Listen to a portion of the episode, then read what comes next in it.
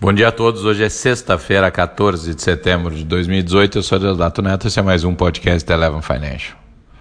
Depois de bater o recorde do real, reagindo às perspectivas das pesquisas eleitorais, ainda na esteira do histerismo, o mercado tenta encontrar o preço do incerto. Como eu costumo dizer, o mercado não tem medo de crise, o mercado tem medo do escuro. O escuro hoje significa entender qual é o tamanho da chance que temos no cenário nacional de uma ruptura na condução do modelo de gestão de conta pública, do modelo de respeito às instituições, aos contratos, às regulações e ao andamento funcional do sistema como um todo a característica intervencionista, o discurso populista que invariavelmente demanda inconsequência na gestão dos recursos públicos, e aqui cabe um parênteses fundamental: não existe tal coisa como dinheiro público.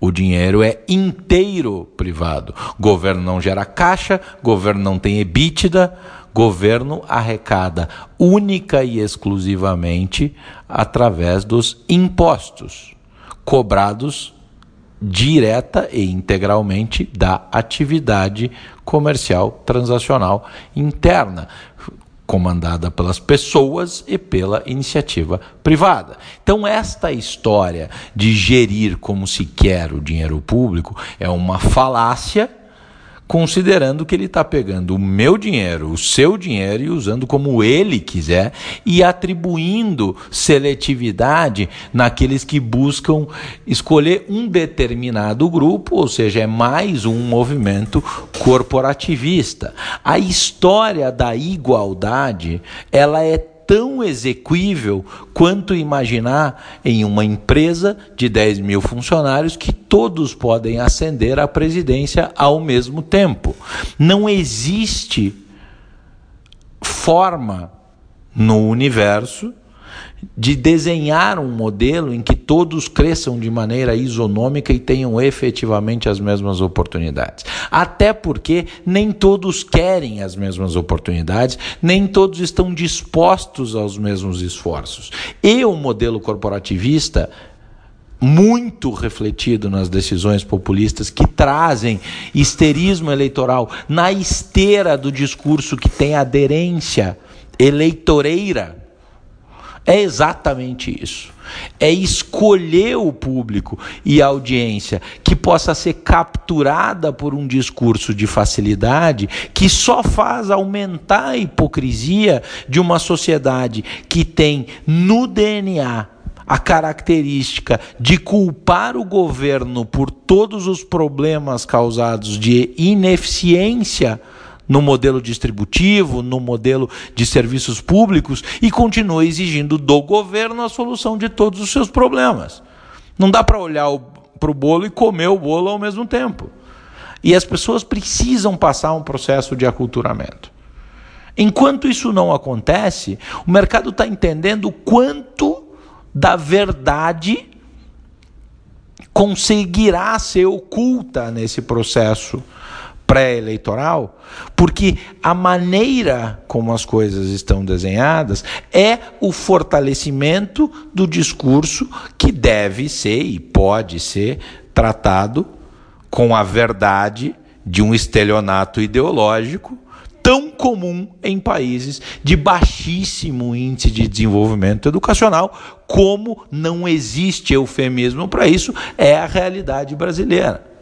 Não há IGC, não há Enem, não há absolutamente nada. Não temos sequer estrutura de educação básica. Formamos analfabetos funcionais, obrigamos esses analfabetos funcionais a irem às urnas e exigimos, quando nos posicionamos como mercado, e esperamos racionalidade deste universo.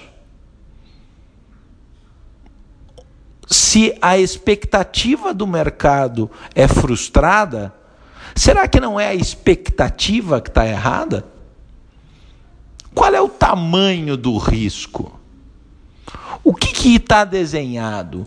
Olhar para o dólar ultrapassando a barreira dos 4,20, continuando forte. Olhar para o janeiro 27 perto de 13%, que é exatamente o dobro da taxa básica de juro corrente. E dizer assim: isso é entregar razoabilidade? Para cima ou para baixo? Este esforço deve ser efetivamente feito.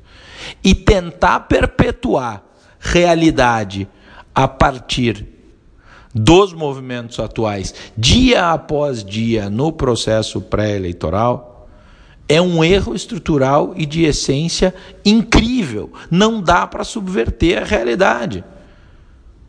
Agentes do mercado e pessoas que estão aqui ouvindo esse, esse podcast e discutindo alocação de recursos, discutindo estratégia, discutindo efetivamente onde ganhar dinheiro, porque se isso não é pecado, porque em pré-eleitoral parece que é pecado, deve fazer um questionamento se esta é a realidade desta instabilidade, dessa frustração sucessiva de expectativa, ou onde está algum tipo de luz. A luz está na mesma instituição ou no mesmo instituto que eu disse no começo dessa semana que eu queria chamar de meu, que é a razão.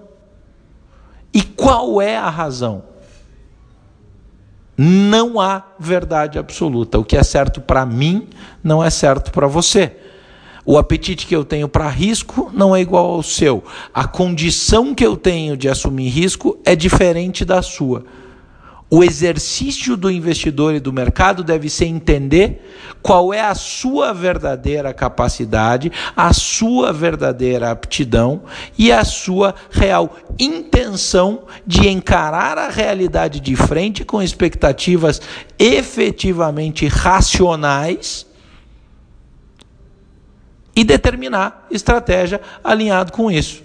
Se sobe hoje ou se desce hoje, em um período como esse, não é o que vai determinar se você está correto ou não está correto. Porque estruturalmente você deve ter pensado.